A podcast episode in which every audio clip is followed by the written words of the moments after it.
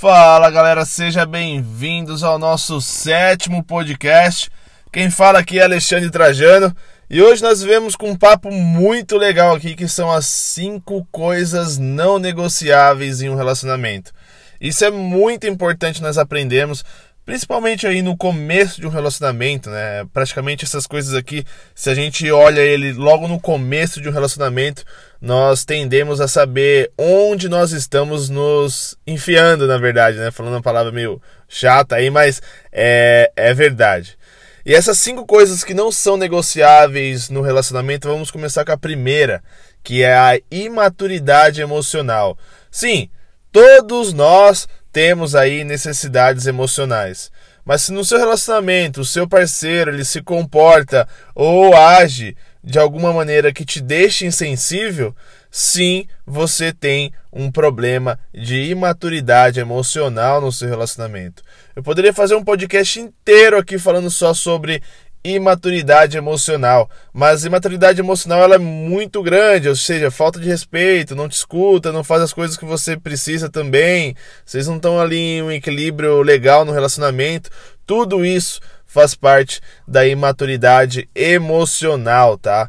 Segunda coisa são tendências de controle. Isso é muito importante você saber, porque isso logo no começo de relacionamento ele dá muita cara, dá muito a saber que existe uma tendência de controle. São pequenos traços que, infelizmente, na verdade, a gente não consegue enxergar por conta de a gente estar tá ali na, vivendo aquela fase da paixão no relacionamento e aí a gente para e não enxerga isso. Mas as, as tendências de controle pode ser, por exemplo, quando só ele escolhe o lugar onde vocês querem sair, nunca pedindo a sua opinião. É, ele te priva socialmente, limita você socialmente de estar próximo de, de outras pessoas. Até coisas mais simples, por exemplo, quando vocês vão assistir um filme na Netflix é só ele que escolhe o filme e não você, não te pede uma opinião do que você gosta, do que você não gosta.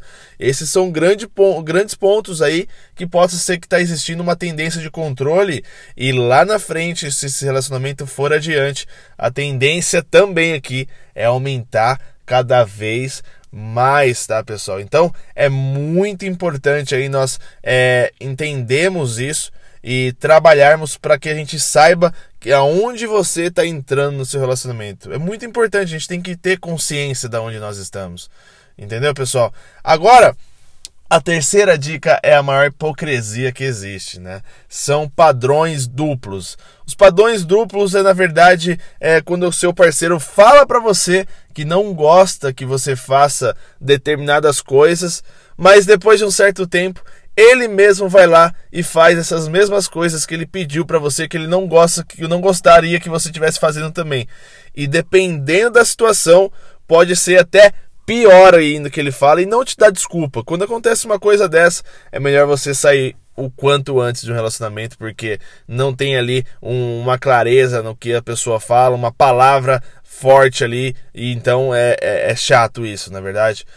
A quarta coisa que é muito importante também você perceber é a busca constante por atenção. Sim, no relacionamento você tem que ter carinho, amor, paixão ali, sempre estar presente um com o outro.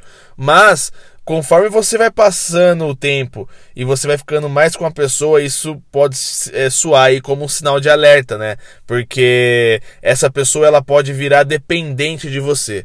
E quando essa pessoa se torna dependente de você, temos um problemão.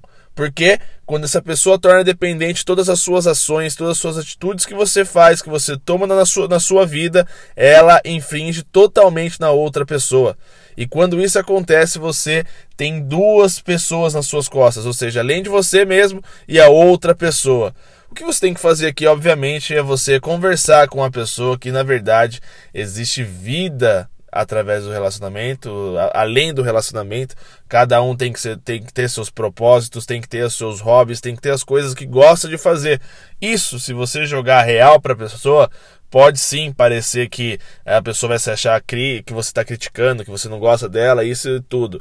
Mas se você fizer isso quanto antes, isso vai te ajudar muito no seu relacionamento. Se ela entender isso, vocês vão seguir firme e forte no relacionamento, tenho certeza. A quinta dica, e não menos importante, é problemas de confiança. Para um relacionamento dar certo, nós precisamos de confiança mútua, ou seja, as duas pessoas têm que confiar uma na outra. A partir do momento que não existe uma confiança de uma das partes, aí nós temos um grande problemão aqui também, né? Porque o que, o que faz um relacionamento seguir forte, firme e forte, um, um dos pilares é a confiança. O que vale você fazer aqui, na verdade, é você conversar com a pessoa pelo motivo da desconfiança, o que está acontecendo que você está achando que essa pessoa, que você se sente desconfiado com essa pessoa. E se não der nada certo, a melhor coisa a se fazer é você, cada um seguir para o seu lado, né? É a melhor coisa a se fazer é isso. Você vai para um lado, a pessoa vai para o outro e vida que segue. Porque a gente se manter num relacionamento desde o começo que não existe uma confiança mútua, não existe algo ali sempre presente, um, um casal com o outro, isso tende só a piorar com o passar do tempo. A gente empurrando com a barriga e essa desconfiança não vai ser legal para nenhum dos lados. Então a gente tem que perceber essas cinco dicas, principalmente no começo de um relacionamento, até no meio de um relacionamento, comece a perceber isso e tente realinhar aí onde você quer estar. E a comunicação, ela é tudo. Ela te mostra onde você tem que estar, onde você não tem que estar, o que você gosta e o que você não gosta. Presta atenção nessas cinco dicas, que são as cinco coisas que não são negociáveis em um relacionamento. Eu sou Alexandre Trajano, esse é nosso sétimo podcast. Eu espero que vocês tenham gostado e voltaremos aqui logo mais com novos podcasts aqui no Trajano Cast. Obrigado, pessoal. Até mais.